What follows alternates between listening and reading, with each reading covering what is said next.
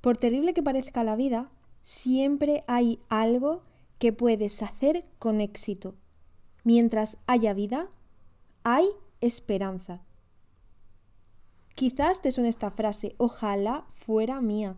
Pertenece a Stephen Hawking, uno de los grandes físicos de nuestros tiempos y quizás el más reconocido no solo por su aportación a la ciencia, sino por sus grandes cualidades como comunicador, pese a encontrarse extremadamente limitado debido a su enfermedad, esclerosis lateral amiotrófica, una enfermedad en la que el cerebro pierde la comunicación con el cuerpo y la persona pierde la capacidad de caminar, hablar y comer hasta que finalmente deja de respirar.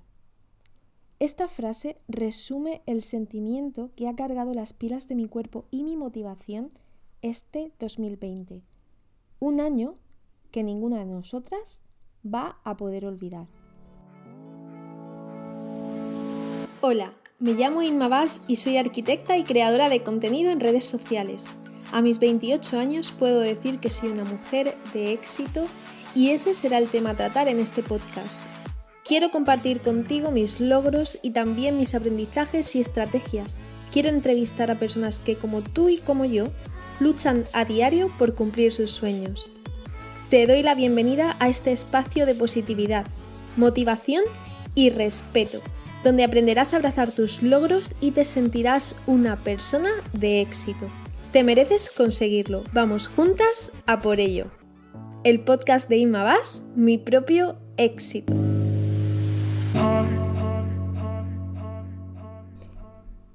No sé si alguna de vosotras tendrá mi mismo problema, si es que esto se puede considerar un problema.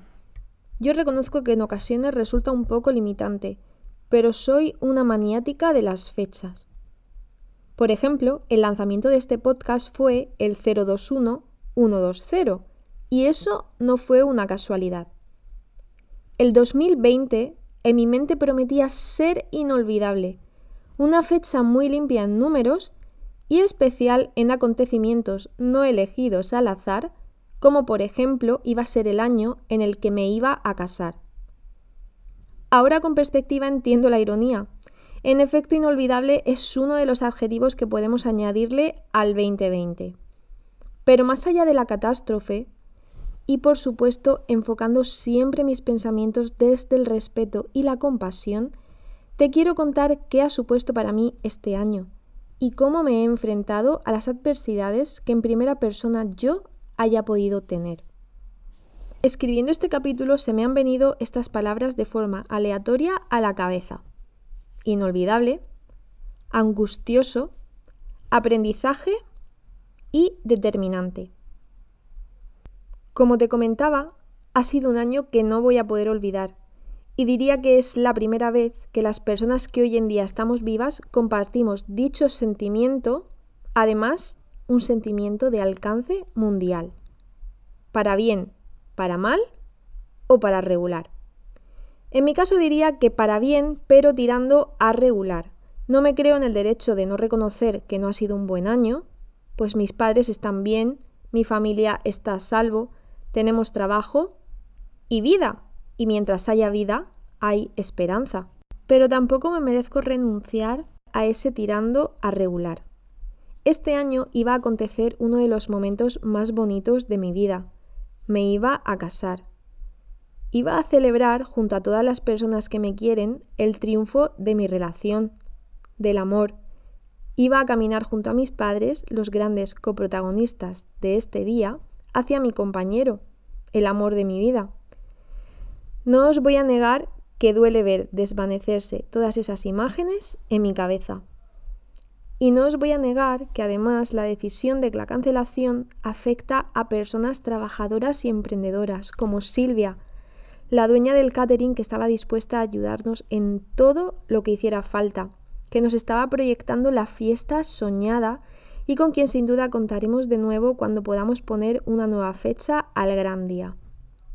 O Arancha Cañadas, la diseñadora del que iba a ser el vestido más bonito del mundo, confeccionado por su madre, un tándem ganador y luchador donde los haya. Os confieso que no me he visto con fuerzas de hablar tranquilamente con ellas. La decisión de la cancelación de un evento de tales dimensiones es muy personal. En nuestro caso, decidimos hacerlo así porque queríamos ser fieles a nuestros valores. Nosotros queríamos un tipo de boda rodeados con nuestras personas favoritas, nuestros amigos, nuestros familiares, sin renunciar a ninguno de ellos, ni a la salud, ni a la seguridad. Es por eso que desde el respeto hacia los demás, pero por supuesto hacia nosotros mismos, decidimos que no era el momento. Al menos no era el momento para nosotros. Y de verdad os digo que es duro decidir no hacerlo cuando podría haber sucedido. Cuando además sabes que esa decisión afecta, como te he comentado, al trabajo de otras personas. De repente eres tú misma la que pone ese límite a tus ilusiones, a tus sueños. Pero una de mis normas principales es relativizar. Cedería mil bodas al diablo con tal de que deje a mi lado toda mi vida lo que realmente importa. Aún así, no quiero ser hipócrita y haceros sentir a todas las personas que habéis cancelado este acontecimiento que a mí no me importa. Claro que me importa.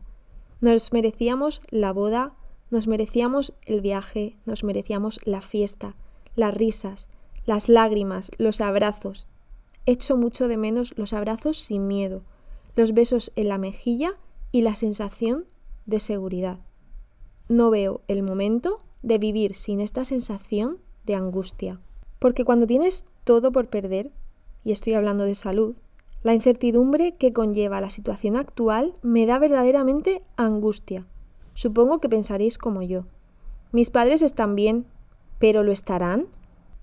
y todas esas personas sin trabajo, literalmente ahogadas por los daños colaterales de la pandemia, con tantas necesidades, viviendo situaciones precarias.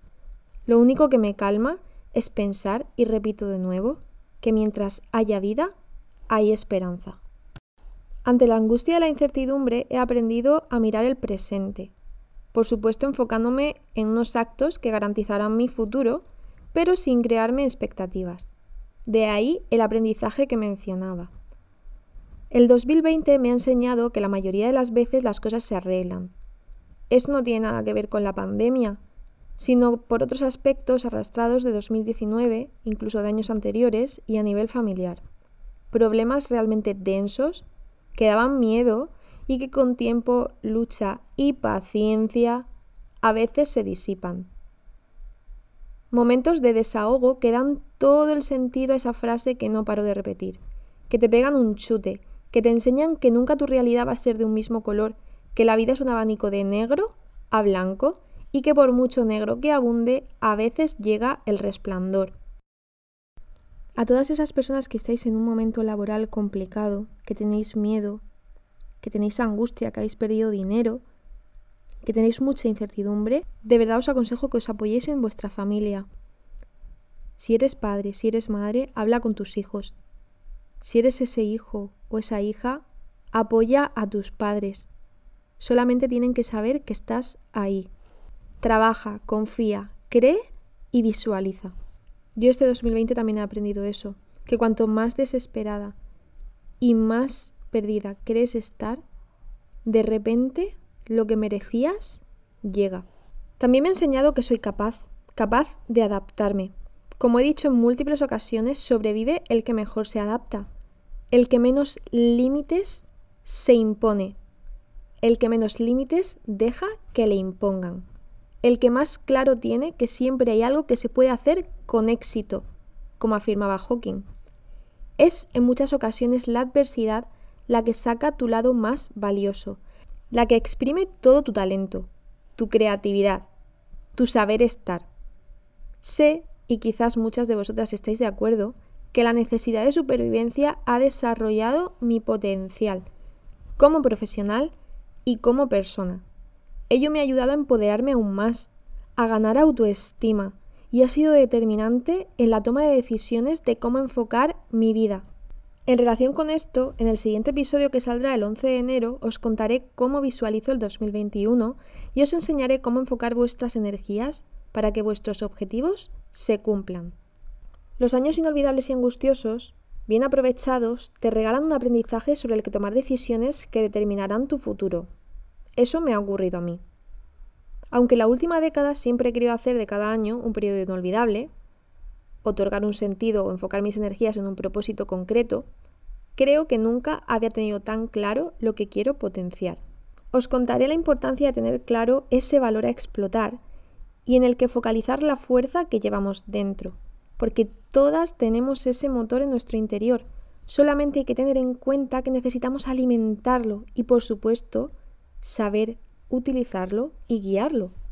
Así que sin dudar os afirmo que ha sido un año determinante en el que relativizar ha puesto en el punto de mira lo que realmente me importa, lo que quiero potenciar, a lo que quiero destinar gran parte de mis energías y mi tiempo. Y también, como os comentaba, he ganado autoestima, echando la vista atrás y dándome cuenta que he sabido adaptarme y sacar lo mejor de cada momento. He podido estudiar un máster, presentarme unos exámenes, compatibilizando el trabajo con esos estudios, y con más formación extra, aprovechando el tiempo libre, por ejemplo, el confinamiento, aceptando un trabajo en verano cuando a lo mejor no era lo más cómodo del mundo y cuando en realidad yo ya tenía un trabajo. ¿Para qué quiero otro trabajo? Pues para formarme, para darme cuenta que soy capaz de adaptarme, de hacer lo que sea. Como aceptar la entrevista en un podcast cuando yo nunca me había enfrentado a una situación parecida y de repente enamorarme de esta manera de poder comunicar a la gente lo que tienes dentro y darme cuenta que eso me llevaba a la decisión de querer abrir mi propio canal de radio. Pero también ser paciente, saber que las cosas llevan tiempo, que todo tiene su momento, que no se puede hacer arrebatado, que se tiene que hacer bien y para eso, de nuevo, hay que tener paciencia. Estamos acostumbrados a tenerlo todo ya al momento. Lo quiero todo perfecto. No sé si os pasa, pero a mí me ocurre. Quiero hacer tantas cosas y me frustro cuando veo que no puedo, aunque por lo menos he perdido el miedo, a enseñar las cosas aunque no tengan ese grado de perfecto. ¿Y qué es perfecto? El otro día hice un pantallazo de una compañera, de Inés, que decía, persiguiendo la perfección a veces estropeamos algo que ya está bien. Y qué verdad, vamos a hacer bien en lugar de buscar la perfección y no hacer. Pero a lo que iba, tampoco es hacer por hacer o frustrarnos porque lo queremos ya, ya, ya. Las cosas llevan tiempo, y qué importante es que nos hablemos con compasión, que nos tratemos con cariño, que nos miremos más a menudo al espejo y nos digamos con sinceridad, qué bien lo estás haciendo, o lo has hecho lo mejor que has podido. Porque como te dije en el primer capítulo, ya eres una persona de éxito solo por el hecho de ser, de luchar día a día. Y más ahora que de repente dar lo cotidiano por sentado se ha convertido en un privilegio al alcance de muy pocos. Y eso ha hecho que lo habitual sea especial, de nuevo, que la magia aparezca en las pequeñas cosas, que los viajes regalen momentos inolvidables, aunque se trate de una escapada a la ciudad al lado, que dos corazones conecten sin necesidad de un abrazo, que las sonrisas traspasen los filtros de TNT, que los deseos se enfoquen en lo verdaderamente importante. En definitiva, que lo cotidiano se eleve a la categoría de extraordinario. Espero que mi mensaje te haya llegado en positivo, que haya supuesto esa palmadita cálida en la espalda y que termines bien el año.